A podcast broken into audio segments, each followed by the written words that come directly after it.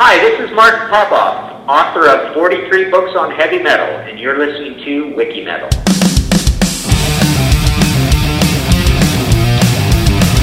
People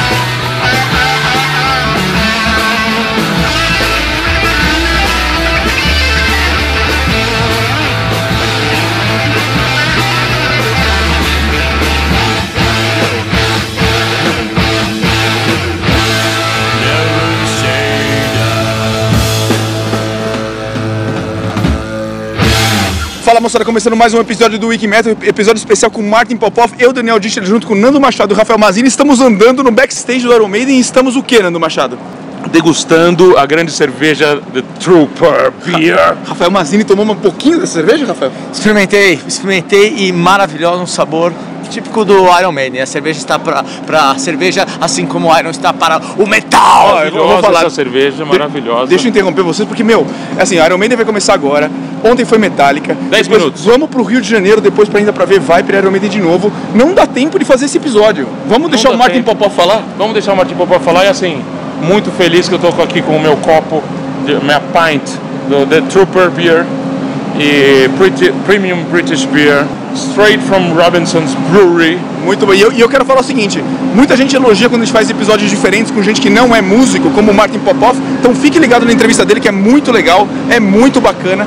E ele falou, ele é um cara que, meu, entrevistou milhares de bandas, fez eh, só o livro do Scorpions, acho que ele entrevistou o Scorpions 40 vezes para fazer o livro do Scorpions, e fez livro do, do, do Black Sabbath, fez livro do Rush, fez livro de um monte de coisa, e no dia 5 de outubro vai sair a biografia do Black Sabbath, e na contracapa o que temos, Rafael Mazini? Temos o texto do Wiki Metal que preparamos para você poder só sentir o gostinho de como é esse livro maravilhoso, vale muito a pena pela história do Sabá. A gente tá com a agenda corrida, porque a gente, você já falou, viu o Metallica, viu o Iron Maiden, tem ainda semana, essa semana tem a Avenged Sevenfold, tem Slayer, tem, meu, Meu, não dá nem pra Ghost, ver todos, Alice in Chains, o show no Rock in Rio foi demais, e ó, todo mundo dia 26 em São Paulo pra ver Alice in Chains, que vale a pena no Espaço das Américas, 24 em Porto Alegre, e é isso aí, Martin Popoff no Wiki Metal!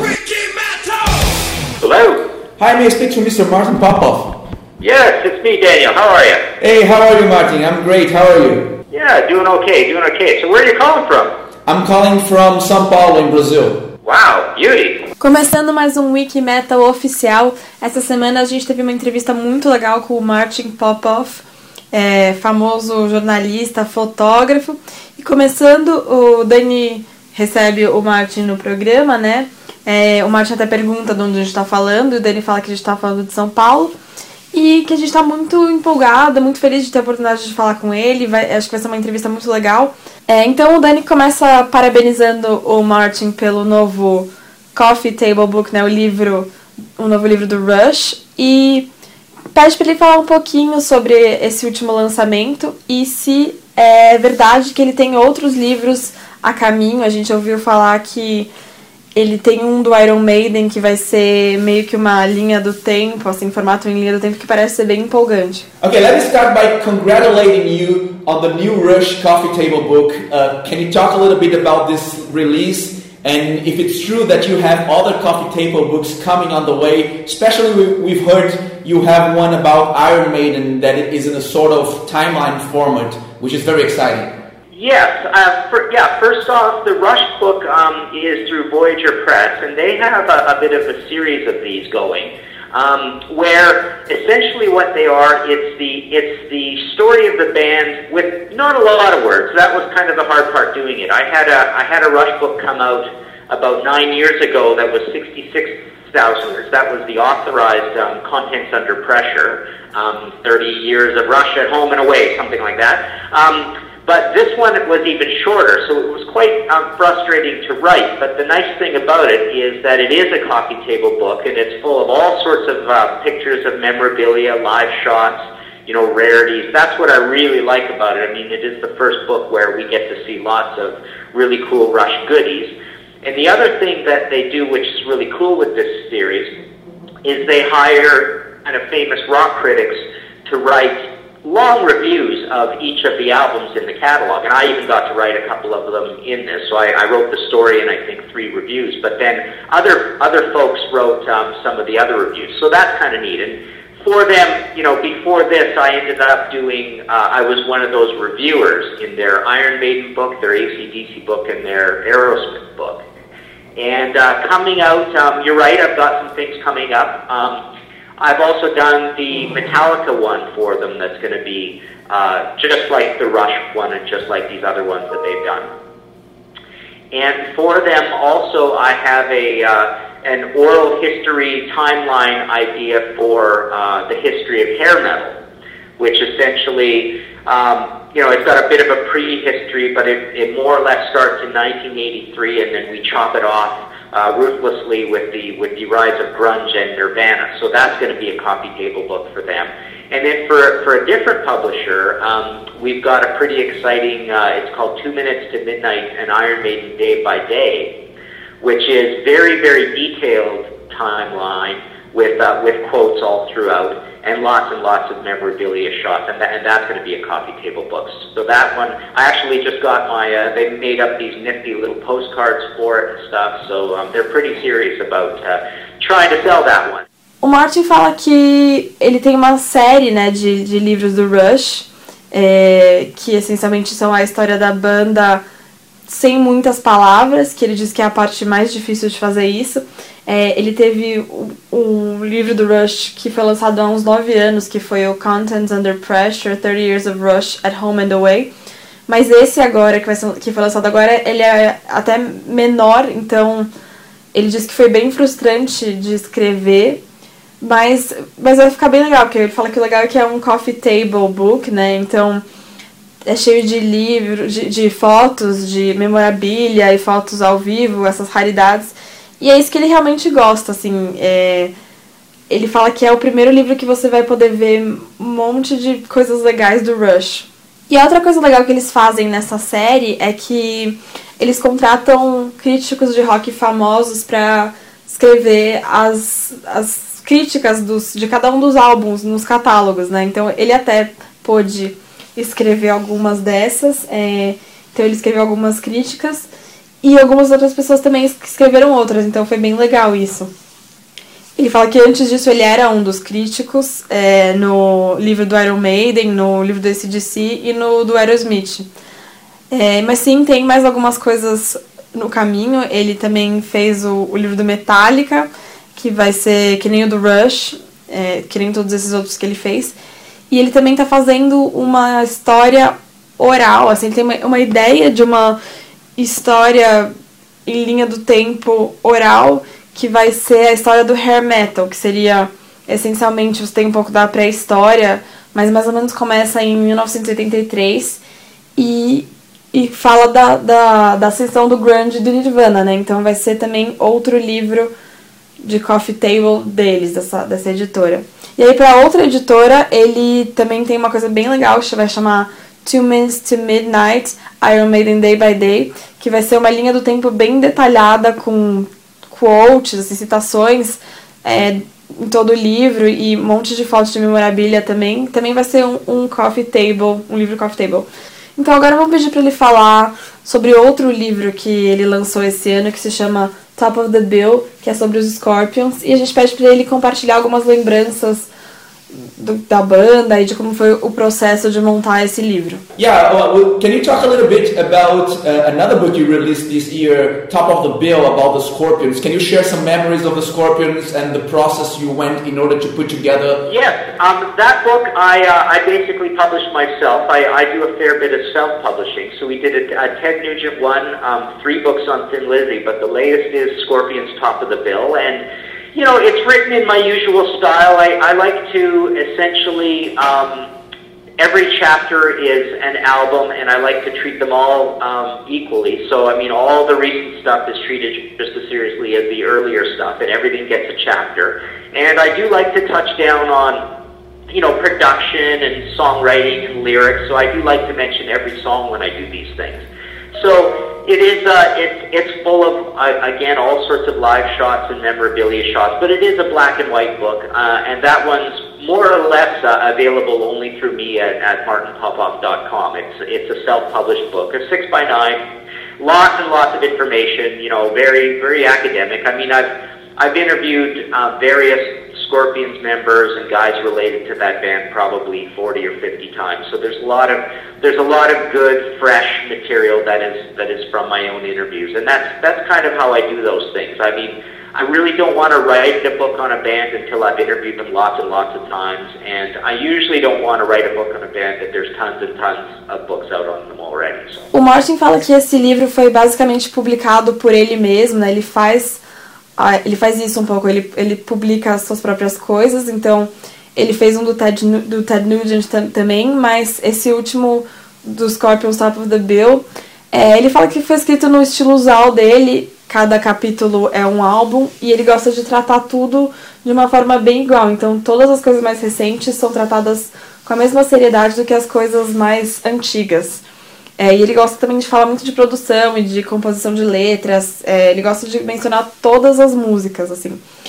E também vai ter muitas fotos ao vivo, de memorabilia, mas é um livro em preto e branco e só é acessível através do site dele, né, que é martinpopoff.com, porque foi um livro que ele mesmo publicou. E ele fala que é bem informativa, uma coisa bem acadêmica, porque ele entrevistou vários membros do Scorpions e pessoas que estão relacionadas a essa banda provavelmente umas 40 ou 50 vezes, então tem material muito bom das próprias entrevistas dele, que é o jeito que ele gosta de trabalhar, né? Ele não gosta de escrever um livro é, sobre uma banda, até que ele tem entrevistado essa banda muitas, muitas vezes, e ele também não gosta de escrever um livro é, sobre uma banda que tem muitos livros aí publicados. Aí o Dani pergunta se é verdade que esse é o primeiro livro que já foi escrito sobre os Scorpions. And it, it is true that it's the first book ever about the Scorpions. Yes, on Scorpions, which is quite surprising. Uh, you know, you would think they're a big they're a big world band. They've been around the world. They sell lots of uh, records around the world and tour all the time, and you know, very vital band. And it is the first book on the Scorpions. And you know, I've got the first book on UFO, the first book on Blue Oyster Cult, even the first book on Dio, which I find quite quite odd that there hasn't even been a second Dio book since mine came out like seven or eight years ago. So, yeah, it's, it's pretty exciting when you know I, I'm just I just like pursuing knowledge and putting knowledge out there that's not out there already. So it's most exciting to me doing a book on a band where there's no books yet at all. O Martin fala que sim, que isso é bem surpreendente pra ele, né? Porque é uma banda muito famosa, uma banda mundial que já viajou o mundo e, e vende álbuns por todo mundo. É, e esse foi sim o primeiro livro. Então, e ele falou também que ele já fez, ele fez o primeiro livro do UFO, do Blue Oyster Cult, até o primeiro livro sobre o Dio, né? Que é bem estranho, porque ele acha, ele acha esquisito que ainda não foi lançado um segundo livro do Dio desde que o dele foi lançado há uns 7 ou 8 anos. Mas é isso que ele gosta de fazer, ele gosta de ir atrás desse conhecimento e, e publicar o conhecimento que não tá aí ainda. Então, é, para ele é muito mais empolgante, atraente fazer um livro sobre uma banda que ainda não, não, que ainda não fizeram um livro. E já que o Martin mencionou o Ted Nugent, é, a gente sabe que ele lançou um livro sobre ele que, e que o Ted foi muito grande nos Estados Unidos antigamente. Aí a gente quer saber se o Martin acha que a opinião do Ted em relação à política de armas afetou de alguma forma a carreira dele. And Martin, since you mentioned Ted Nugent, he was huge in the US back in the day. What do you think? Do you think his opinion on politics and guns played any type of role in his career? Oh, definitely. I mean, I think number one, that book has not sold very well, and I think that's probably uh, part of it is because he is kind of toxic because of his politics. I I know I've gotten a lot of mail from people who buy, you know, 10, 12, 15, 20 of my books that said I would never buy a book on Ted Nugent, you know, simply because of that. So that so the politics has has really caused, I think, um, you know, a damaging of his music career. Uh, having said that, he's great live. He's a hilarious interview. It's a really, really entertaining book, and the book itself is only about his music. Um, you know, I, I grew up on that stuff as a kid in the 70s, and I, I you know, I, I will always have a dear place in my heart for Ted because of that. But you're right. I mean, he is actually a very, very famous person now, and it really is because of the, the gun massacres, the Second Amendment uh, rights stuff, uh, you know, America freedom, America uh, exceptionalism, all of this stuff. You know, a big hunting advocate. Um, basically, the most famous guy in the, in the NRA, in the National Rifle Association, probably even more famous than Wayne LaPierre. So Ted is Ted is pretty much um, one of the most famous people uh, in America uh, in a certain extent right to a certain extent right now, and it's and it's not good fame. I mean, people are pretty angry with the guy. Um, but he does continue to tour. He's got Derek St. Holmes back in the band, um, so they're they're playing great. I mean, he he always has had a, a ridiculously entertaining live show, and, and he's one of the most articulate, hilarious guys in interviews. He's just a mile a minute. You know, Zach Wild is about the only guy I can compare to to, to say, you know, you, you're just wildly entertained the whole time he's he's talking. But uh, but definitely, I think uh, that book has not sold very well be, because of the politics. O Martin fala que definitivamente, porque em primeiro lugar aquele esse livro dele não não foi muito bem recebido, não vendeu muito, e ele acha que parte disso é, é por causa da da visão do Ted em relação à, política das armas mesmo, do controle de armas. Então, é, ele, já, ele já recebeu muitas cartas, muito e-mail de gente que compra os livros dele falando que nunca compraria um livro sobre o Ted Nugent, simplesmente por causa da visão dele. Então, ele acha que sim, essa, essa visão do Ted afetou, é, prejudicou a carreira musical dele. Mas, apesar disso, ele, ele fala que ele é um cara muito legal ao vivo, ele é um cara muito engraçado de se entrevistar e que o livro é muito legal, assim, porque o livro mesmo é só sobre a música. E, e ele fala que o Ted sempre vai ter um lugar muito especial para ele no coração dele. É, ele é uma pessoa muito famosa agora, né? E pra, a maioria, a maior parte é provavelmente por causa desses dos massacres de armas, é, da visão dele em relação a isso, né? Ele é provavelmente a pessoa mais famosa do NRA, que é a Associação Nacional dos Rifles. Então, o Ted é uma, uma das pessoas mais famosas dos Estados Unidos. E não é uma fama boa, né? As pessoas estão muito bravas com ele. Então. Mas ele continua a fazer turnê e ele sempre teve um show ao vivo muito legal. E ele fala, o Martin fala que ele é um dos caras mais articulados e engraçados nas entrevistas. Assim, ele fala que o Zac Wilde é o único cara que você pode comparar com o Ted. Então, você fica muito. É, ele deixa você muito entretido o tempo inteiro que ele tá falando.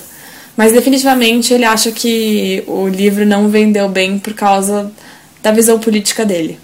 Então agora vamos falar de um outro é, amigo canadense dele, né, um companheiro de nação que a gente teve a, a oportunidade de entrevistar há alguns meses, que foi o Sam Dunn.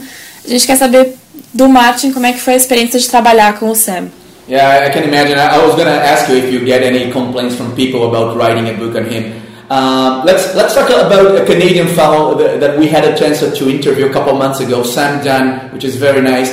That was an amazing experience. I mean, I first uh, worked with them. The first contact was writing that metal chart that was used in the um, Metal of Headbangers Journey way back with their first movie.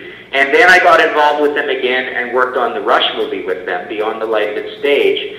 So I was full time and part time on that. You know, spent a lot of months full time. But the big job was was working full time for a year and a half on Metal Evolution, the 11 episode series for VH1 Classic. It was amazing. Those guys, I learned so much from those guys, and I was really impressed with how everything is top class, first rate the whole way. I mean, they are so concerned with quality. Those guys.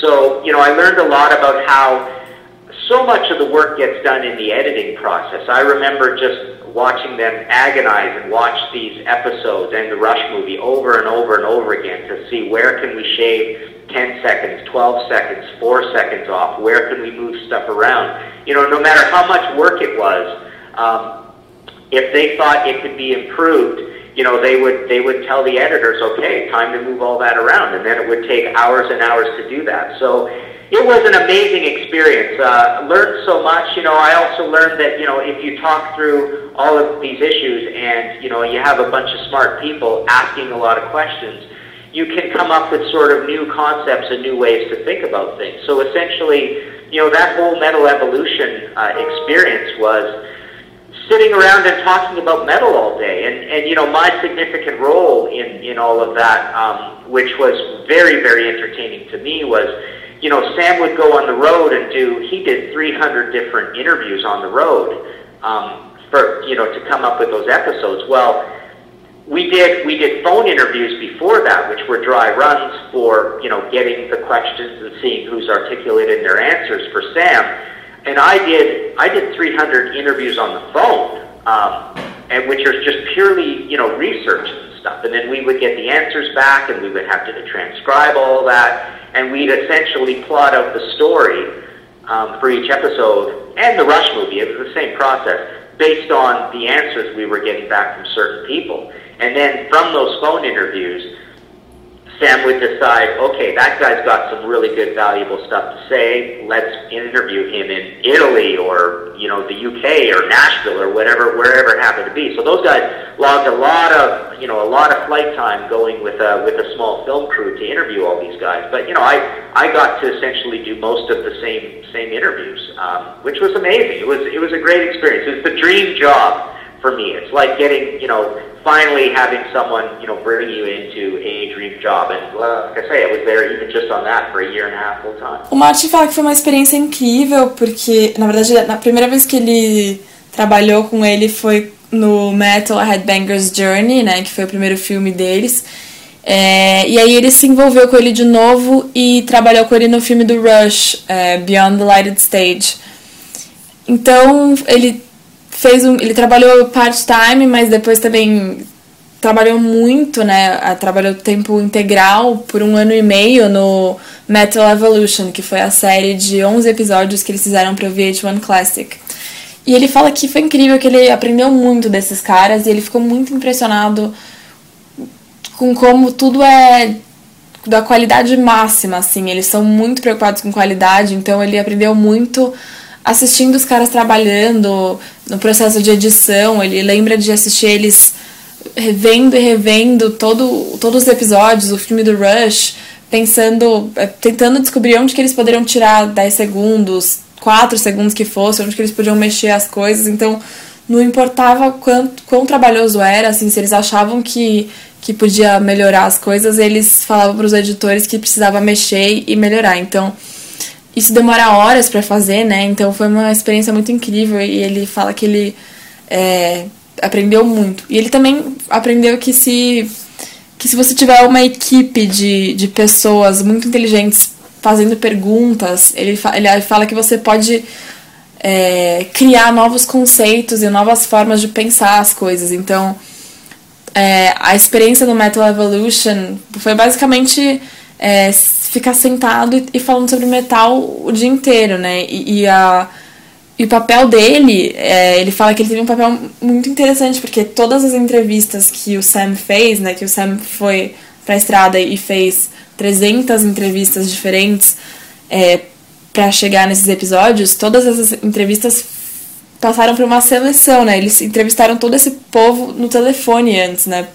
Como meio que uma uma prévia das, das entrevistas para ver quem que, era, quem que era articulado, quem que era bacana para entrevistar. Então, o Martin fala que ele fez 300 entrevistas no telefone que foi, foram pesquisa, né? Então, depois dessas entrevistas que o Sam decidiu quem que ele gostava, quem que ele achava que ia ser bacana de entrevistar, e aí eles foram pelo mundo atrás dessas pessoas. Então, o Martin fala que ele, ele fez a maioria das entrevistas, então foi uma experiência muito, muito bacana, foi o, o, trabalho dos sonhos dele. Então agora vamos para nossa pergunta clássica. Vamos ouvir uma música que faz o Sr. Martin Popoff perder a cabeça. Great, great. And, and Martin, we have a classic question on our show that we ask our, all our, our guests, which is imagine you're listening to your iPod on shuffle mode, or you're listening to a radio rock station, and all of a sudden a song starts that makes you lose your mind completely. You feel you need to start headbanging wherever you might be. Which song is that one so we can listen on our show now? Funny. You know, I gotta tell you, um, I was gonna give you a really weird answer because I'm thinking of my own iPod and, and a song I go back to all the time. And I remember hearing this while sitting at my desk at Metal Evolution um, on a classic rock radio station. I was listening through the internet, and it's um, it's the first track off of um, Mr. Big's latest album, What If, um, and I think it's called What If. Um, it's just an amazing, amazing way to open an album, and I just, I just love that band more all the time because they're just, they're one of these hair metal bands that got classier and classier and learned more and wrote better all the time. So I remember hearing that the first time on the radio, just like you say, um, and then I have that album on my iPod and I play that all the time, and it just gets me going. The production, the playing, the singing. I, I just love Eric Martin singing, and just just everything about that band is just super super classy. So yeah, the the first song on uh, on Mr. Big, What If.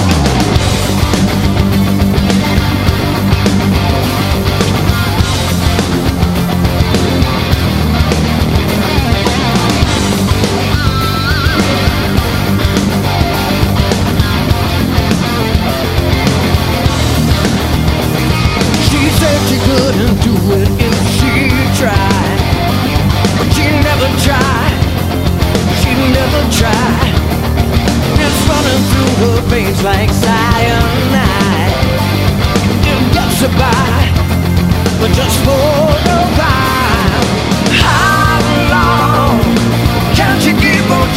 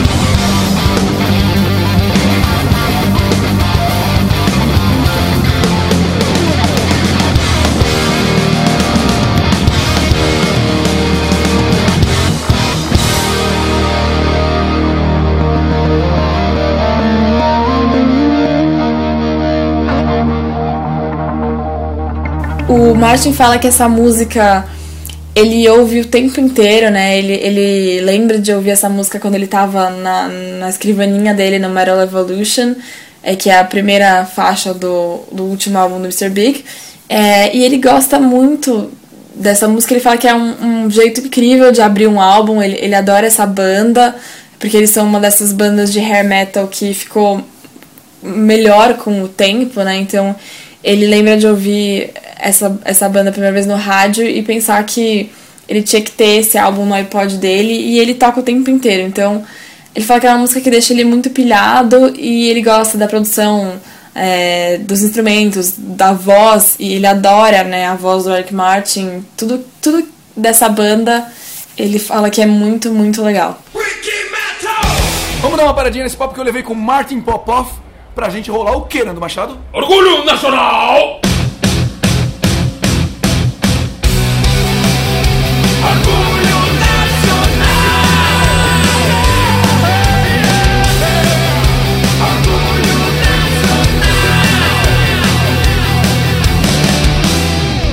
Começando mais um Orgulho Nacional. Eu, Daniel Dischler, junto com Nando Machado, diretamente do backstage do palco Sunset do Rock in Rio, dia 22 de setembro, último dia do Rock in Rio. E ó, hoje é uma festa pro heavy metal, uma festa pro heavy metal mundial. A gente tá ouvindo aqui no fundo a passagem de som do Destruction e Crisium.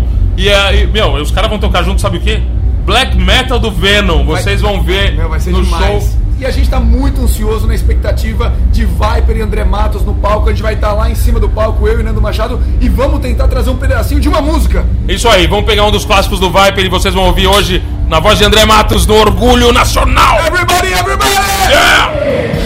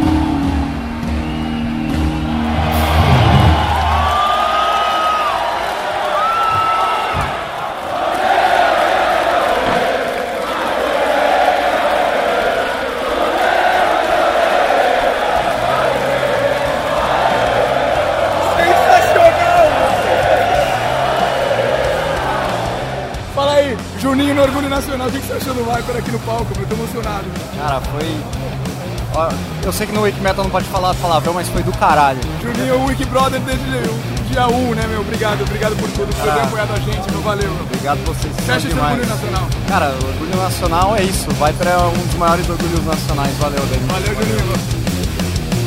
Bom, e falando do Black Sabbath, né? O livro do Martin vai ser. O Black Sabbath Doom Let Loose vai ser lançado no Brasil aqui em outubro.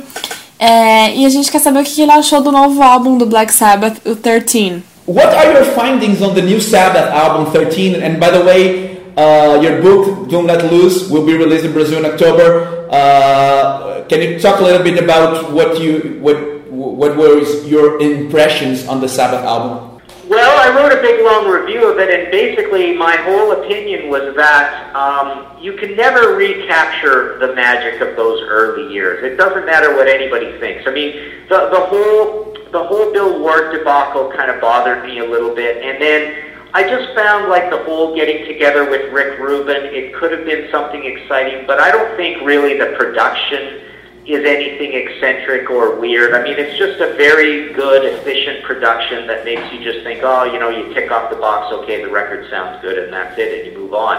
Um, I, I kind of found, you know, and this whole thing with um, Ozzy not singing so well live kind of bothers me.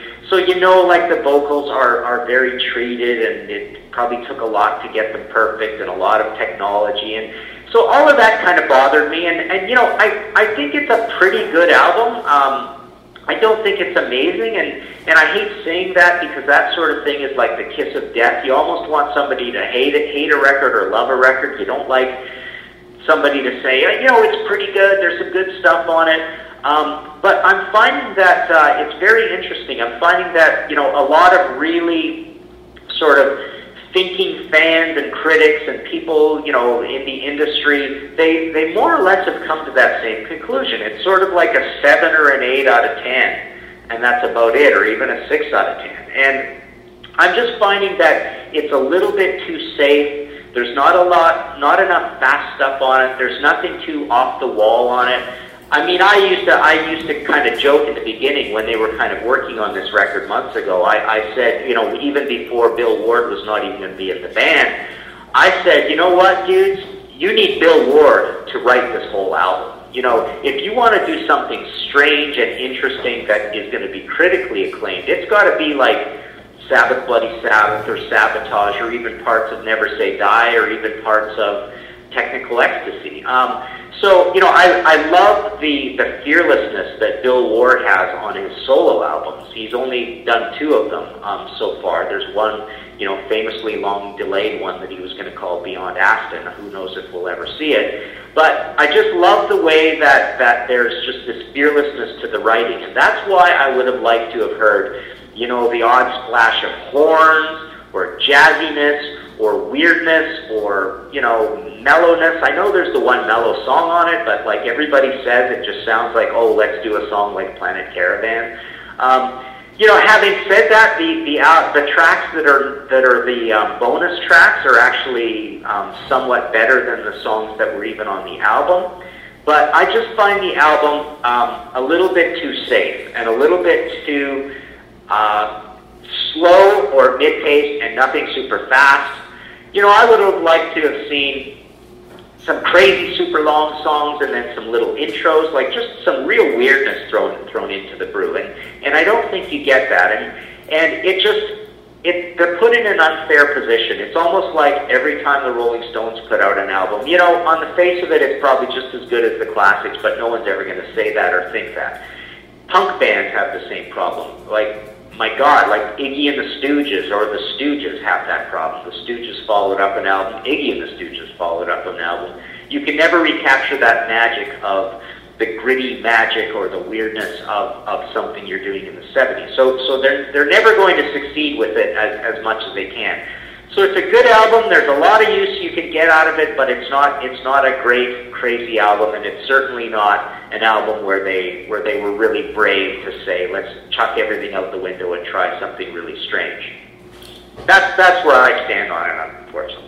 Bom, o Martin fala que ele escreveu uma crítica bem longa, né, do álbum, mas basicamente a opinião dele é que não dá pra você recapturar aquela magia dos, dos primeiros anos deles, é, não importa o que as pessoas acham. Assim, ele ficou muito chateado com o que aconteceu com o Bill Ward, com o fato do Bill Ward não estar tá mais no álbum. É, e ele achou que a, a, produção do álbum não tinha nada de esquisito, que nem o Black Sabbath costumava fazer, é só uma, uma produção bacana, assim. Então, ele fala que é um álbum muito. É um álbum bacana, mas não é um álbum incrível. E isso é quase uma, é uma coisa bem ruim de se falar, na verdade, porque é quase, acho que eles até preferem que você ou ame ou odeie, não que você ache que o álbum é, é legalzinho, assim. Então, é isso que ele fala que ele achou do álbum, que é só bom, né, não é incrível, e que muitas pessoas chegaram nessa mesma conclusão. É, porque não tem nada muito esquisito nesse álbum. Então, e ele queria mais disso, ele queria coisas mais ousadas, mais malucas, né? E aí ele até falou que ele acha que eles precisavam do Bill Ward pra, pra compor, pra escrever o álbum inteiro, né? Porque ele adora é, o jeito de como o Bill Ward é destemido nos álbuns solo dele. Então é isso que ele achou, que eles precisavam dessa coisa mais ousada, mais maluca, mais corajosa. Então vamos pedir para ele escolher uma outra música agora. É, o Dani pede para ele escolher uma música que traga algumas memórias de alguma passagem especial de um dos livros dele. Can you choose now a song that brings you memories from, let's say, a special passage on, of one of your books?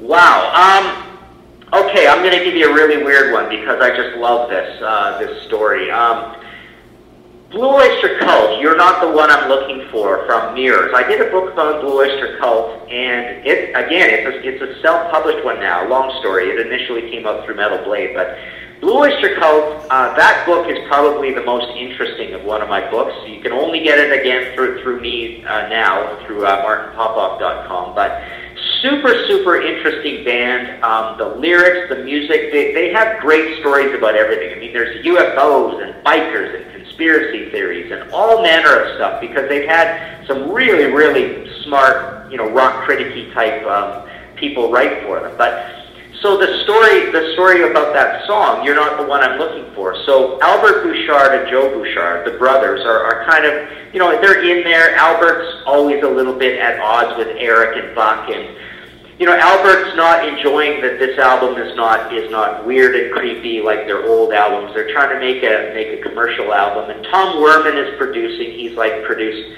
Cheap Trick and Ted Nugent and stuff. Um, and so Albert Albert writes this song, "You're Not the One I'm Looking For," and he writes it almost like a joke to sound like uh, like the Cars. I think it's my best friend's girlfriend or whatever. And it's so close to the Cars that he kind of writes this as a joke, and he turns it in, and they all they all don't really get the joke, and they say, "Yeah, that's a great song. Let's use that song." And, and they put it on the album, and Albert is kind of like horrified that they actually picked this song to go on Mirrors, and it's on there, and and so it's a great song, but it's really funny that you play it and, it and it sounds like a spoof of the Cars. So I thought that was a pretty funny story.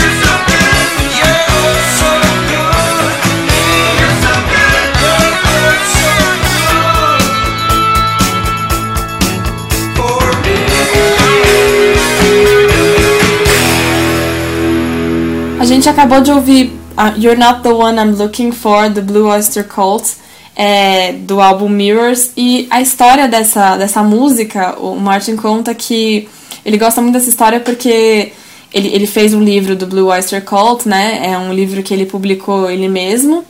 É, e é provavelmente um dos livros mais interessantes dele. E, de novo, assim, só dá pra você conseguir esse, esse livro através do site dele, martinpopoff.com. Mas é uma banda que ele fala que é super interessante, as letras, é, eles, as letras deles têm histórias incríveis, né? Tem desde histórias de ovnis até motoqueiros e teorias da conspiração, porque ele fala que eles têm pessoas muito inteligentes que escrevem pra eles.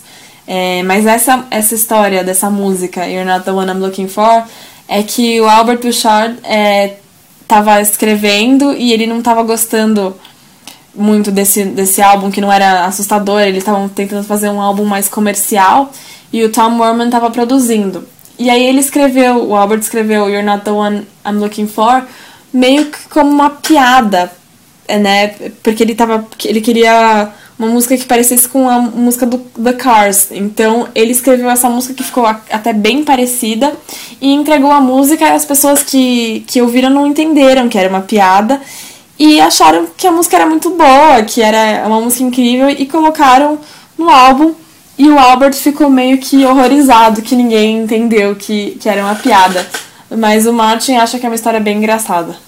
Bom, então a gente está chegando no final da nossa entrevista é, e vamos perguntar para ele o que, que ele diria para um menino, né, um, um jovem de 15 anos mais ou menos que está pensando em perseguir uma carreira de jornalismo musical. Excellent, uh, Martin. We are almost reaching the end of the interview. Uh, thanks so much for your time. Before I let you go, the last thing, could you could you uh, uh, what what you just say to a 15 year old kid that's thinking and pursuing a career in music journalism? You know what's funny, Daniel? Um, become an expert on this stuff. Keep studying it. Keep keep learning about it. I mean, now it doesn't cost anything to to be hear, hearing these bands and seeing interviews on them. You can go on YouTube or various streaming sites. We know we know kids know how to download, so um, they have access to all the materials. Um, just keep thinking about it. Um, comparing things, learning about it. Essentially, the idea is you want to be an expert in this stuff, and and you know once you're once you're somewhat an expert in it, don't be afraid to get out there and write for free. Get stuff out there. Um, get your words out there. Get people reading about it. Promote it. Go on YouTube. Um, and eventually you'll have a following. So, I mean, your next step is, is maybe having your own website and um, and and be blogging about this and, and getting traffic. As you're getting traffic, I mean, there are various things you could do there. You can have a subscription service. You can you can be getting ad revenue based on traffic. You can be you could be making money on YouTube if enough people watch it. But like I say, um, you can also um, at that point start thinking about framing the, the interviews you've gotten or the reviews you've gotten or, or review the entire catalog of Lamb of God or something and put it out there for 90 $0.98, right? Um, so there are various avenues for, for anybody to be able to get out there and, and try to, you know, quote unquote, monetize what they're doing. Um, but you know, you have to first have something um, important to say. Be a good writer. You know, get all get all your rules of grammar and all that down, but be an expert, be a good writer, and just get your stuff out there. You might not make any money on it at the beginning, but if you become an expert, you know you will be able to find ways to have people, you know, pay pay to see your opinion or pay to see your interviews. O que o Martin diz é, para você se tornar um, um expert nessas coisas, continuar estudando de qualquer forma, aprendendo, é hoje em dia não, não custa nada você ver entrevistas, você, dá para você ir no YouTube, em vários sites, né? É, os jovens de hoje em dia sabem fazer download, então tem acesso a todo esse material. Então tem que continuar pensando nisso, comparando as coisas, aprendendo. É... Ele fala que essencialmente você tem que querer ser um profissional, um expert nessas coisas. É... E assim que você se tornar essa pessoa, não, ter, não tenha medo de sair e escrever de graça, né? Pra publicar suas coisas mesmo, pra, pra as pessoas conhecerem o seu trabalho, lerem o seu trabalho, promover, vai no YouTube. Porque aí você cria uma, uma base de seguidores. E aí o próximo passo seria talvez ter o seu próprio site ou, ou blog para manter as pessoas antenadas no que você está fazendo. Então tem muitos jeitos das pessoas tentarem, ele fala, monetizar em cima do que elas estão fazendo, mas em primeiro lugar você precisa ter alguma, uma, alguma coisa importante para dizer, né? Pra, você precisa ser um expert, você precisa ser um bom escritor e deixar suas coisas aí pra galera ler. É, então talvez você não consiga ganhar nenhum dinheiro no começo, mas ele fala que se você virar um profissional, você vai encontrar jeitos de, de fazer com que as pessoas paguem para ver a sua opinião ou as suas entrevistas. E é isso da nossa entrevista com o Martin Popoff. É, o Dani agradece muito ele pelo tempo, foi muito legal falar com ele. E espero que a gente possa promover todos os livros dele ou qualquer outro livro que ele venha a lançar no futuro. E o Martin também agradece e é ele é muito simpático, ele fala que qualquer coisa é só é, mandar e-mail, qualquer hora que a gente quiser conversar com ele sobre qualquer assunto. Então eu espero que a gente possa conversar com ele em breve. That's great, Martin. Thanks so much for your time. It was great talking to you, and I hope uh, we, we can touch base and promote any other book that, that you'll be releasing in the near future. Absolutely, Danny. Anytime you want to chat, just let me know. Um, you know, I'm away for the next couple of weeks, but I'm, you know, once the fall comes, I'm basically back sitting at my desk working nine to five. Just email me any anytime you want to chat about anything, even if it's not, you know, you know, directly about books, but some big metal topic that you think I might be an expert on because I did a book on it or whatever. Some big music event. Um, you know, we can we can talk about stuff. I mean, I've I've often gone gone on blogs and said, you know, let's just talk about the ACDC catalog or whatever, right? So, any, anything you want to chat about, just let me know. I will, I will. Thanks so much for that, and uh, I'll, I'll talk to you soon. Thanks. Okay, all right. See you later. See you. Bye bye. Bye. Fala Nando Machado, por mais insano que isso aqui possa parecer, nós começamos esse episódio na sexta-feira andando no backstage do Iron Maiden na Arena AMP, uma coisa que pra mim é um sonho, e hoje vamos terminar exatamente no backstage do Iron Maiden, na frente de Paul Diano. Será que vai rolar um encontro? Não sei, vamos, a gente tá andando agora. Se- Meu, vamos terminar esse episódio, a gente vai falar do Paul Diano? Vamos falar com o Paul Diano. Paul. How are you, man? Very hot. I'm Nando. We met before. I'm fro- uh, brother of Felipe. Remember Felipe? He played guitar with you. Felipe Machado. Yeah. Exactly. So, to Wiki Metal a couple of times. yeah, we, we interviewed you on the phone. So, how, how was the show like? Yeah. It was a big surprise for everybody. Nobody knew about it. Well, Chuck did. Chuck did. Yeah, I, we didn't. We're the fools. But anyway, Paul. Congratulations on the concert. It was really, really great. Well, he was doing And it for three damn songs, man. Everything you would like to promote in Brazil, count on us. Give me a shout, man. Yeah. How make you, Thanks so man? All right. Thank you. See you later, man. Thanks, bye bye. Então é isso, né, Nando? A gente vai andando, É, vai vai andando, conversando com o Paul no, Diano. E continuamos no backstage do Iron Maiden. Vamos fechar esse episódio, que esse episódio é histórico. Agora vai ser uma, uma sessão privada só para convidá-los agora com a galera do Iron Iron Maiden. Então estamos prometemos que não vamos gravar, vamos respeitar o acordo. Vamos desligar galera o Wake. Brothers, depois a gente conta como foi. E depois tem Slayer, e depois tem Avengers, e depois tem... Iron Maiden! É isso. Esse é o Rock in Rio, galera, o maior festival de música do mundo. Mate Popov no Wikimedia. Que episódio demais. Que episódio histórico. demais, a gente se vê na semana que vem, galera. Começa o episódio do Wikimedia! Chupa, Rafinha! Okay, all right. See you later. See you. Bye bye. Bye.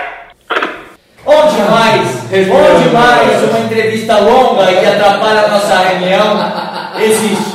Só no Wiki Metal! Não pode digitar, não pode encostar na mesa, não pode tomar café. Essa, essa foi toda a sua participação na entrevista, além de todos os. toda a entrevista enchendo o saco com essa agitação, esse mouse e esses barulhos. Mouse? Quem usa mouse? Sei lá, não sei o que. Eu lá, eu ligo ar, ligo ar, pelo amor de Deus, tá mal calor, ligo o ar. O cara vem no dia aqui da nossa reunião, pega a nossa sala. Merda, meu. Tá bom, vou deixar você e o Nilson sozinho. É. Já entendi, já entendi. Qual essa porra da Nilson? Wiki Metal! Wiki Metal! Wiki Metal!